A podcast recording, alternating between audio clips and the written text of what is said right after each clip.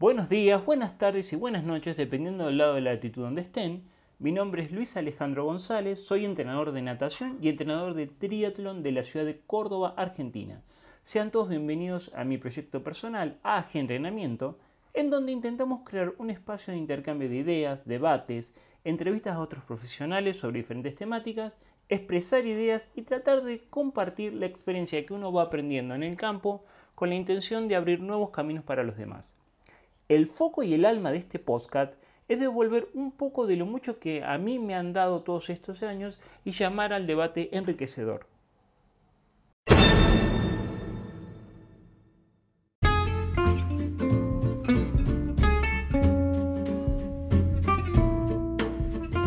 Bien, en esta ocasión nos juntamos con el profesor Martín Barbeito a charlar un poquito acerca de un tema que está muy de boga y que realmente tiene una importancia tremenda, que es el retorno a la actividad deportiva posterior a la etapa de confinamiento y sobre todo la gente que ha tenido COVID. Es mucha información que vamos a encontrar en diferentes redes sociales, en diferentes investigaciones que se están dando a conocer a la luz. Em, consultas con profesionales, etcétera, etcétera. Así que creo que les va a gustar porque es un resumen hasta ahora bastante actualizado de lo que sabemos y de lo que podríamos hacer en el futuro y cómo comenzar a, pensar la práctica deportiva después de, esta situación que nos ha afectado a todos a nivel mundial. Se las recomiendo y escúchenla con atención.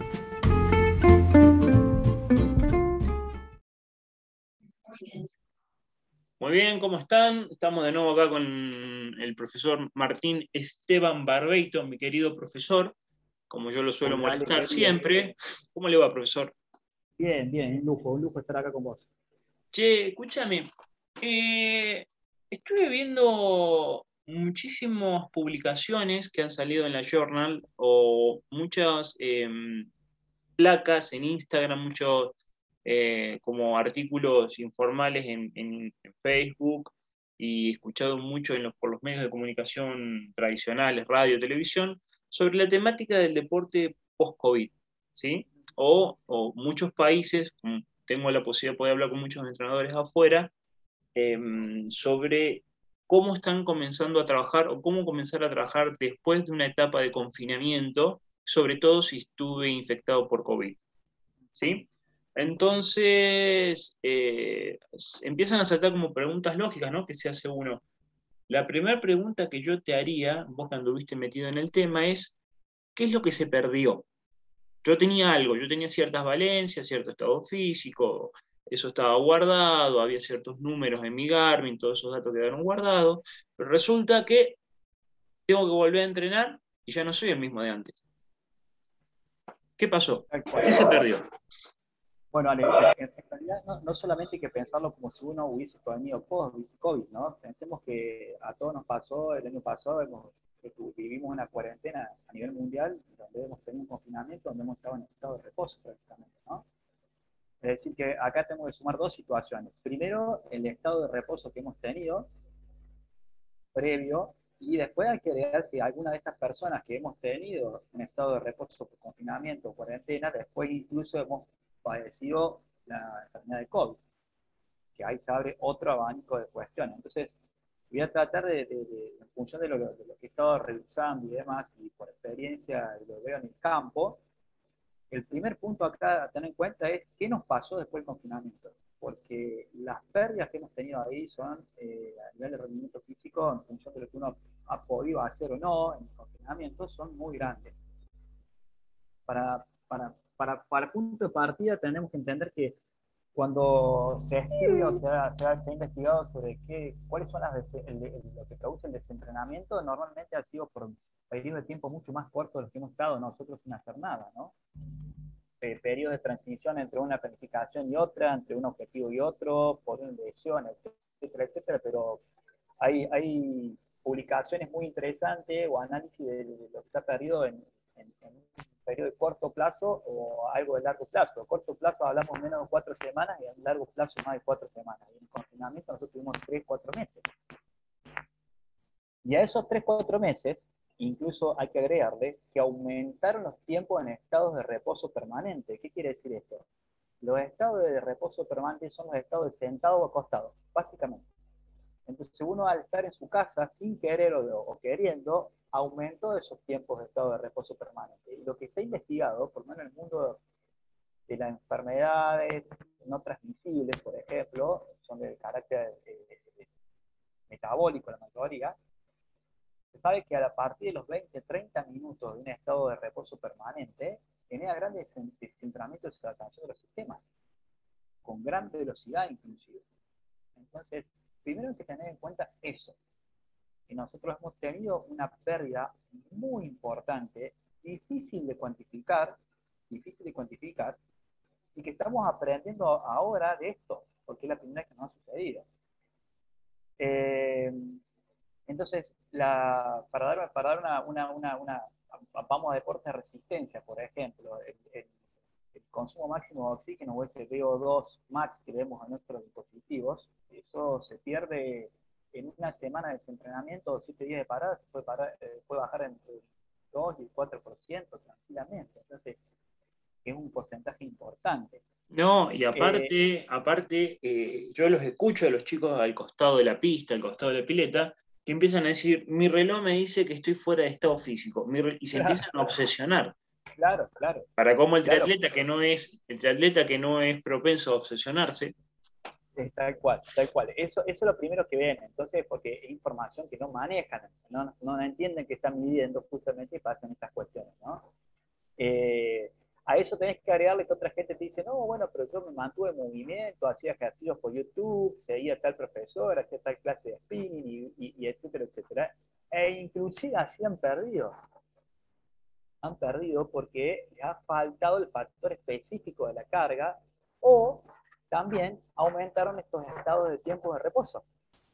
Porque sin querer, uno en, en su diaria, cuando en la vida normal, tiene sus horarios de entrenamiento, pero tiene mucho más niveles de actividad física en el día. Actividad física es cualquier eh, movimiento muscular que implique gasto calórico, es decir, trabajar, hacer las tareas del hogar, desplazarse caminando, ir y venir. Todo eso hace a un, a un, un estímulo permanente de los sistemas que quiera o no, indirectamente ayuda a que uno no pierda lo específico que ha realizado en, un entrenamiento de per Entonces, esto, esto, esto se ha dado, a mí me pasa igual que a vos, Ali, lo veo permanentemente con los chicos, con los entrenados.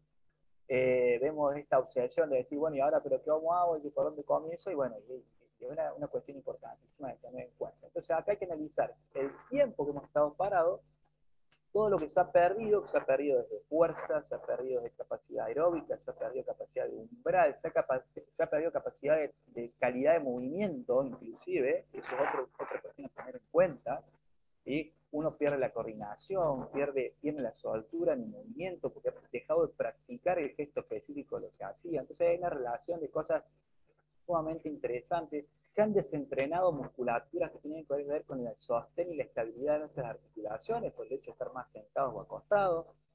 Eh, incluso también hemos visto, y está publicado en todos lados, ha cambiado mucho la forma de comer que hemos tenido en este, en este periodo de, pausa también. Entonces, hay todo un desbarajuste tan grande que después uno tiene que entender que lo perdido en este tiempo, la reconstrucción de nuevo va a demorar mínimamente el doble del tiempo, más o menos.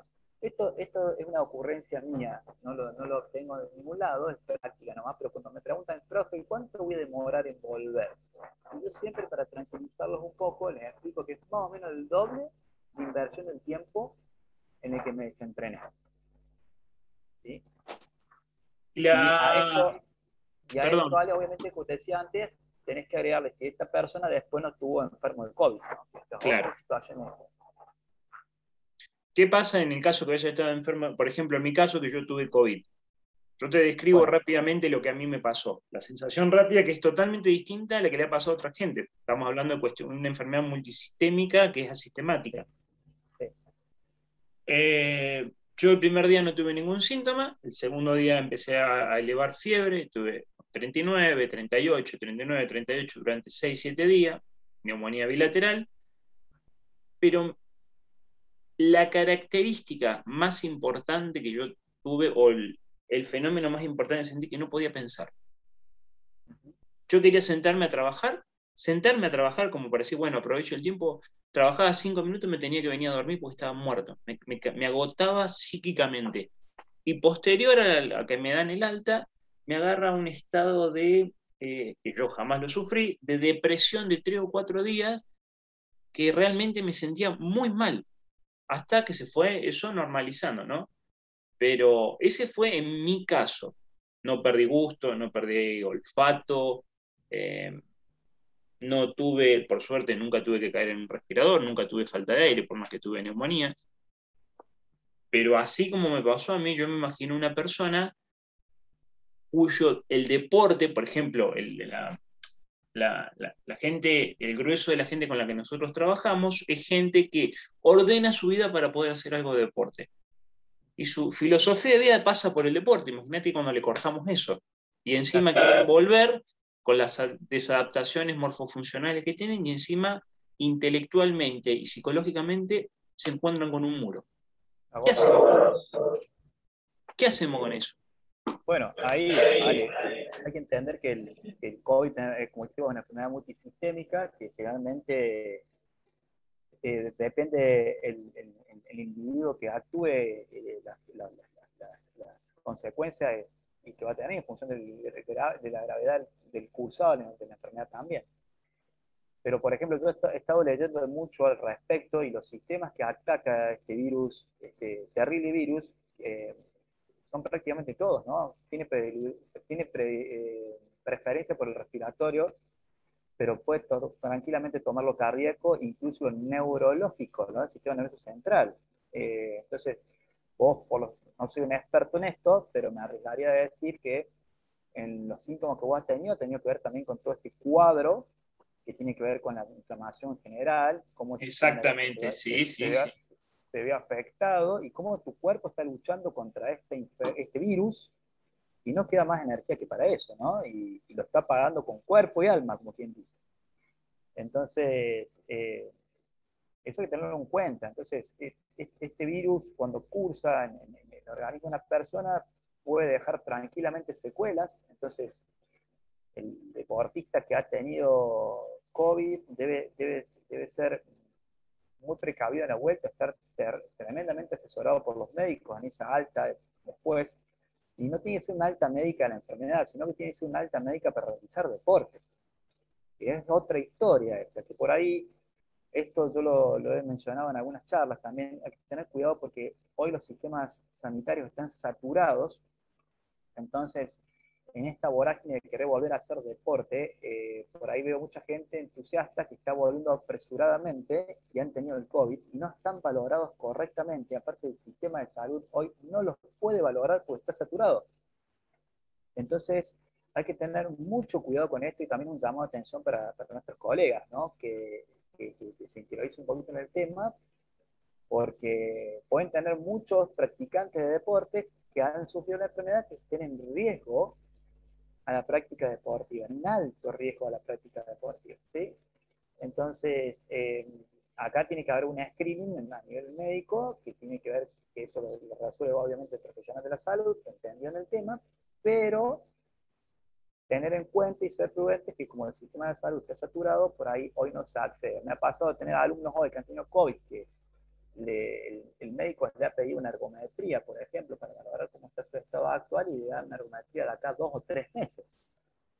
Y esa persona, yo no le puedo decir que no va a entrenar hasta dentro de acá dos o tres meses. Obviamente yo tengo que tener un criterio de clasificar el riesgo que pueda tener esa persona o si tiene un alta médico, pero yo debo entender las pérdidas que tuvo y a esto sumarle los riesgos asociados al post-COVID. Bien. Entonces, ahí es donde empieza la toma de decisiones.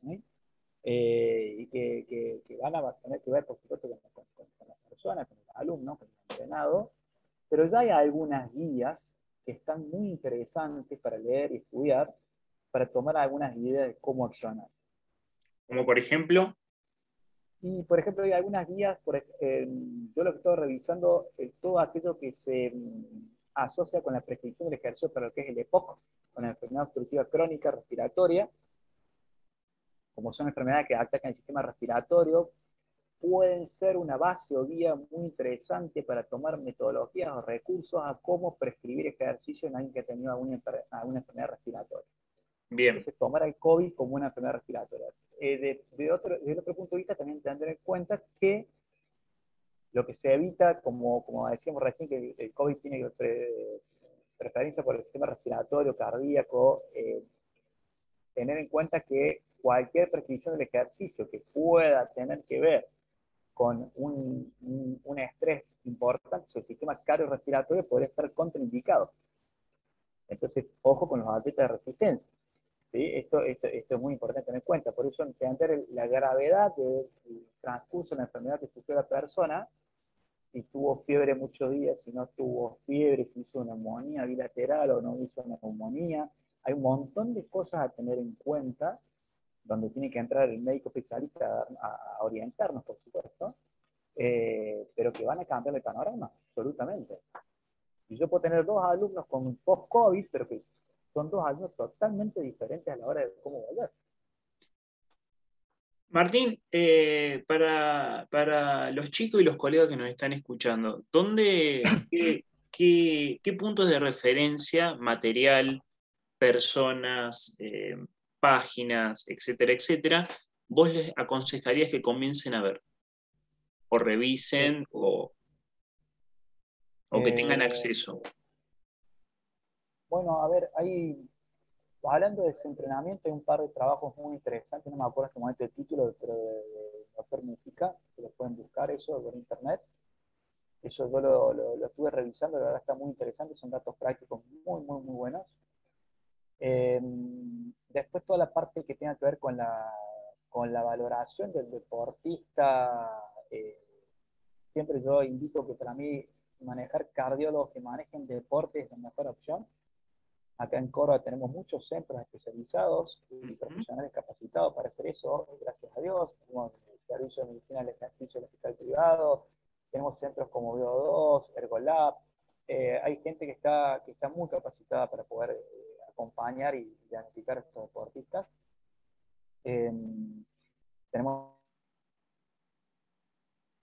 en este momento no sé si tiempo está funcionando, eh, ahí en lo que es toda la parte de, deportes, eh, pero creo que hay, hay profesionales de sobra, hay que contactarlos. Em, después, como te decía recién, todo lo que tenga que ver con bibliografía con respecto a la prescripción del ejercicio para enfermedades respiratorias es algo que puede darnos muchas herramientas muy útiles, ¿sí? porque ahí ya está investigado, ya está publicado sobre el COVID, no hay mucho todavía, es muy poco, entonces eso nos puede dar un puntapié como para ir tomando algunas herramientas y recursos metodológicos. Lo que es la fisiología clínica del ejercicio. Exactamente, tal cual, todo lo que sería la fisiología clínica del ejercicio, qué, qué recomendaciones dan. Rehabilitación cardiovascular también nos va a dar algunos recursos, ¿sí? cómo, cómo se maneja la prescripción del ejercicio en, enfermedades cardiovasculares, para justamente evitar el estrés cardíaco, cuáles son, eh, acá van a ver que siempre se discutió si la fuerza, la resistencia, si trabajo la fuerza, cómo hacerlo, eh, lo continuo versus lo, intermitente, también va a ver que es otro tema que, bueno, son temas para tomarlos aparte, ¿no? pero que, se surge como debate. Eh, Así que eso, esa sería la, recomendación. Pero siempre a los profes que tomen primero asociarse y hacer interdisciplina con los médicos especializados, ¿no? que para eso van a ser nuestros orientadores en estas circunstancias el principio. Bien. Para, para, para cerrar el tema, podríamos, a ver si vas a estar de acuerdo conmigo, hacemos una invitación a toda la población deportista y a toda la población especializada en el deporte o relacionada con el deporte, en que vamos a al camino de la construcción de una nueva ciencia de la readaptación deportiva post-confinamiento. Sí, sí, eh, no sé si una nueva ciencia, pero sí que va a haber nuevo material para estudiar, para aprender, porque acá vamos, vamos a ver, imagínate que tenemos vamos, ¿cuántos de, de cursaban enfermedad en el mundo? Vamos a ir por dos años. Es decir, que, esto es increíble, ¿no? Desde el punto de vista de todo el punto de vista, lo, social, lo deportivo, lo competitivo, incluso hemos visto todas las adaptaciones que tienen que hacer los campeonatos, ¿no es cierto? Eh, entonces, acá sí, sí, vamos estamos manejando información día a día, día a día. Eh, por eso creo que hay que estar muy atentos y avanzar dos pasos y volver uno. Yo creo que ese es el simbolismo de lo que tenemos que hacer para poder avanzar con seguridad. Eh, hacer interdisciplina es algo que me parece fundamental, fundamental y creo que esto es otro gran momento para, para, para, trabajar en, en, conjunto, armar equipos de trabajo, entender que no hay todólogos en esto, no existe la todología. Eh, entonces creo que es un momento más que eh, oportuno para poder afianzar interdisciplina ¿no? y aprender de, de, de, toda la ciencia. Eh, y bueno, y, y, y avanzar con, con, con un, una forma de mirar con, a mejor no con incertidumbre, pero sí con curiosidad de cómo ir avanzando, ¿no? Es decir, estar siempre permanentemente preguntándonos cómo y, eh, y, por qué y para ir haciendo, ¿no? Bien, bien, bien. Me parece que hemos sido más que claros en este, en este apartado, mi querido profesor. Bueno, bien. Espero, que, espero, espero que sí, vale, que la verdad que esto acá hay que hacer mucha educación. eh, nosotros los entrenadores tenemos que tenemos que ah, llegar a nuestros alumnos, a nuestros entrenados, hacerles tomar conciencia de lo que, está viviendo el mundo. Este va a ser, a lo mejor va a ser la, primera de varias pandemias, probablemente, porque como dicen los, expertos. Entonces, bueno, tener en cuenta que, como mensaje final, entender que la actividad física eh, para un montón de enfermedades es, es preventiva, es, es un protector, pero también tener en cuenta que en la prescripción del ejercicio el hacer demasiada actividad física puede jugarnos en contra, que esa es la otra cuestión que por ahí me olvidé mencionar, que tiene que ver con cómo la actividad física deprime. Entonces los deportistas de alto nivel, sobre todo, bueno, lo vemos muy común en el triatlón, que trabajan tres disciplinas en alta carga horaria, tener en cuenta que ya por ahí la actividad física en, un, en este estado de pandemia bajar las intensidades o los volúmenes podría ser una recomendación para no estar tan estresados orgánicamente y hacer más resistencia a la infección. Bien, creo que como reflexión final de este capítulo podemos decir que no sean, no hagan todo por fuerza de voluntad, sino por conciencia de las cosas. Exacto, muy buena frase. Bien. Estimado profesor, muchísimas gracias por la charla de hoy y nos estamos viendo en la próxima. Dale, queridísimo. Un abrazo para todos. Cuídense. Y a cuidarse.